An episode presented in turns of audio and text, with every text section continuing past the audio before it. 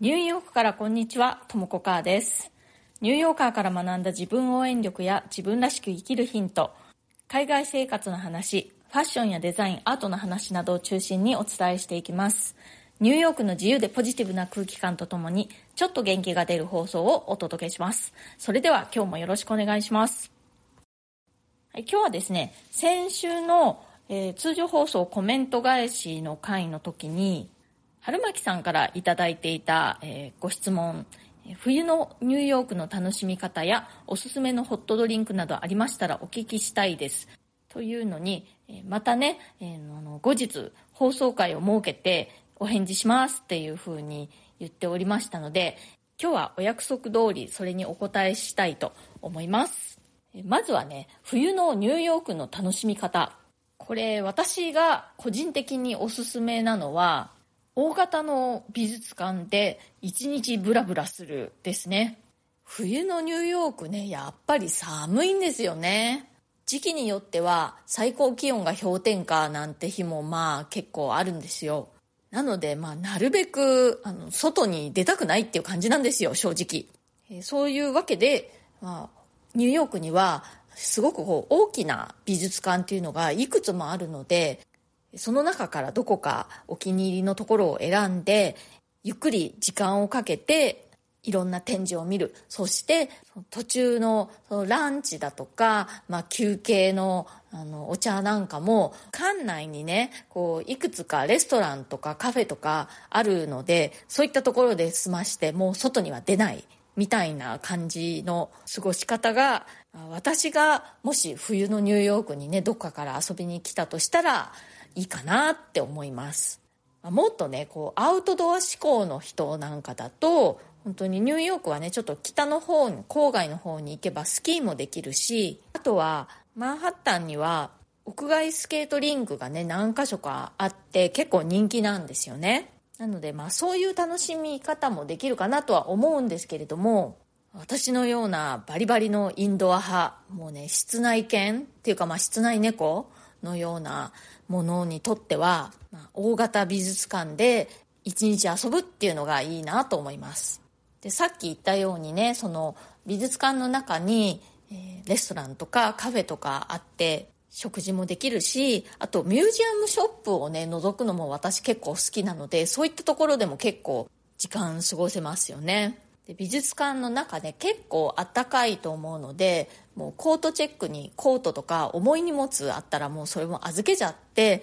身軽な感じで広い美術館の中を一日ブラブラするっていうのが私的にはおすすめですね。で具体的にどの美術館がいいかというとですね、まあ、メトロポリタン美術館ですね、まあそこは本当に巨大なので一日いてもねあの全部見ることはできないと思います。あとは、えーメトロポリタンほど大きくはないんですけれども現代美術館通称モマですね。あそこもまあまあ大きいので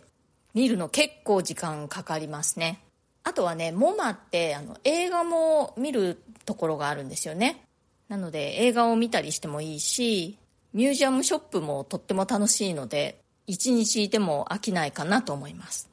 あとね意外におすすめなのがブルックリン美術館ですね。結構大きい美術館で見応えがあります。展示しているものは古いものから割と現代のものまであるんですけれども特にエジプト美術に関しては世界的に見ても最高レベルだそうです。でも本当にねあの現代のアートもたくさんあるし非常にバラエティに富んでますね。あとは、えーいつも何かしら企画展というのをやっているんですけれどもそれがね結構こう面白い切り口のものが多いんですよね。今ちょうどやってるのは、えースパイク・リー監督のインスピレーションソースを集めた展示というのをやっています。ブルックリン美術館のその企画展って結構ねこうファッションとかカルチャーとかに絡んだ企画のものが多いんですよね。いつもねとても人気がありますという感じでね大きめの美術館でゆっくり時間をとって室内でぬくぬく一日過ごすっていうのが、まあ、私の冬のニューヨークのおすすめかな、ね、もしねニューヨークに遊びに来るとしたらまあできれば冬以外がおすすめですね。そして、えー、次はね、あの私のおすすめのホットドリンクをご紹介したいと思います。これはね、ターメリックソイミルクです。ターメリック、これはあの、ウコンですね。ターメリックは免疫力をアップさせる効果があるらしくて、ちょっとね、こう、弱ってるなって時とか、こう、風邪ひきそうかもみたいな時は、特におすすめのドリンクなんですけれども、そうじゃない時でもね、私は、あの、飲んでます。これ作り方すごく簡単でね、あの、分量も私結構適当なんですよ。まず、豆乳を私は使うんですけれども、え豆乳が嫌な方は、ま、普通の牛乳でもいいと思うしあとはオートミルクとかでもいいかなと思いますけれど私は個人的には、え豆乳がおすすめですねでまあその何かしらのミルクですね。お好みのミルクを、えマグカップに1杯分、え温めてください。お鍋で温めてもいいしあとは、まあ、レンジで温めても大丈夫です。でそこに、えー、ターメリックウコンの粉をだいたいね小さじに半分から1杯まあお好みで入れます。そしてよくかき混ぜて溶かしますねそしてそこに私は蜂蜜を入れますこの量もね、まあ適当です。お好みで、私はだいたい小さじに1杯ぐらいかな。そして、えー、ここからがすごく大事なポイントなんですけれども、胡椒を一振り、そして、えー、何らかのオイルをですね、小さじに半分くらい入れます。私はココナッツオイルを使っているんですけれども、オリーブオイルとかでもいいかなと思います。私は使ったことないんですけれども、私の友人はごま油を入れるって言ってました。それはそれでね、なんか独特の風味になって美味しいっていうことなんですけれども、まあ、とにかくね、あの、何かしらの油分を加えるわけです。で、このね、胡椒一振りと何かしらの油分を加えることで、ターメリックの吸収が良くなるそうなんですね。なので、えー、必ず加えるようにしてください。そしてそれを全部かき混ぜたらもう出来上がりです。簡単で美味しいし、免疫力を高める効果もあるし、あとね、ちょっと小腹が空いた時に、おやつの代わりにもなる感じなんですよね。私はとっても気に入ってます。さらに、すりおろした生姜をちょっと混ぜる時も、まあ、たまにあります。生姜入りだとね、よりこう、体が温まる感じがしますね。でも、生姜なしでも美味しい。どっちでもいけます。これを飲んでるとね、なんか風邪ひかない気がする。あとね、今調べたら、ウコンにはコレステロール値とか血糖値を改善する働きもあるそうなんですね。そして、えー、美肌とかダイエットにも効果があるということなんですよ。これ聞いたらますます気に入ってしまいました。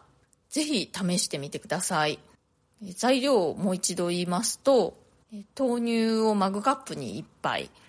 豆乳が嫌な方は、まあ、牛乳とかオートミルクとかま何かしらのミルクということですね。あの、無糖のものがおすすめです。そして、え、ウコンを小さじに半分か、まあ、多くても1杯ぐらい。そして、蜂蜜を小さじ1杯。そして、胡椒を一振りと、オイルを小さじ2半分ぐらい。私の場合はココナッツオイルを使っていますけれど、オリーブオイルや、えー、ごま油でも大丈夫だそうです。分量ね、私、あの、測ったりしないでいつも適当なので、適当にね、こう味見しながらお好みで調整して作ってみてください。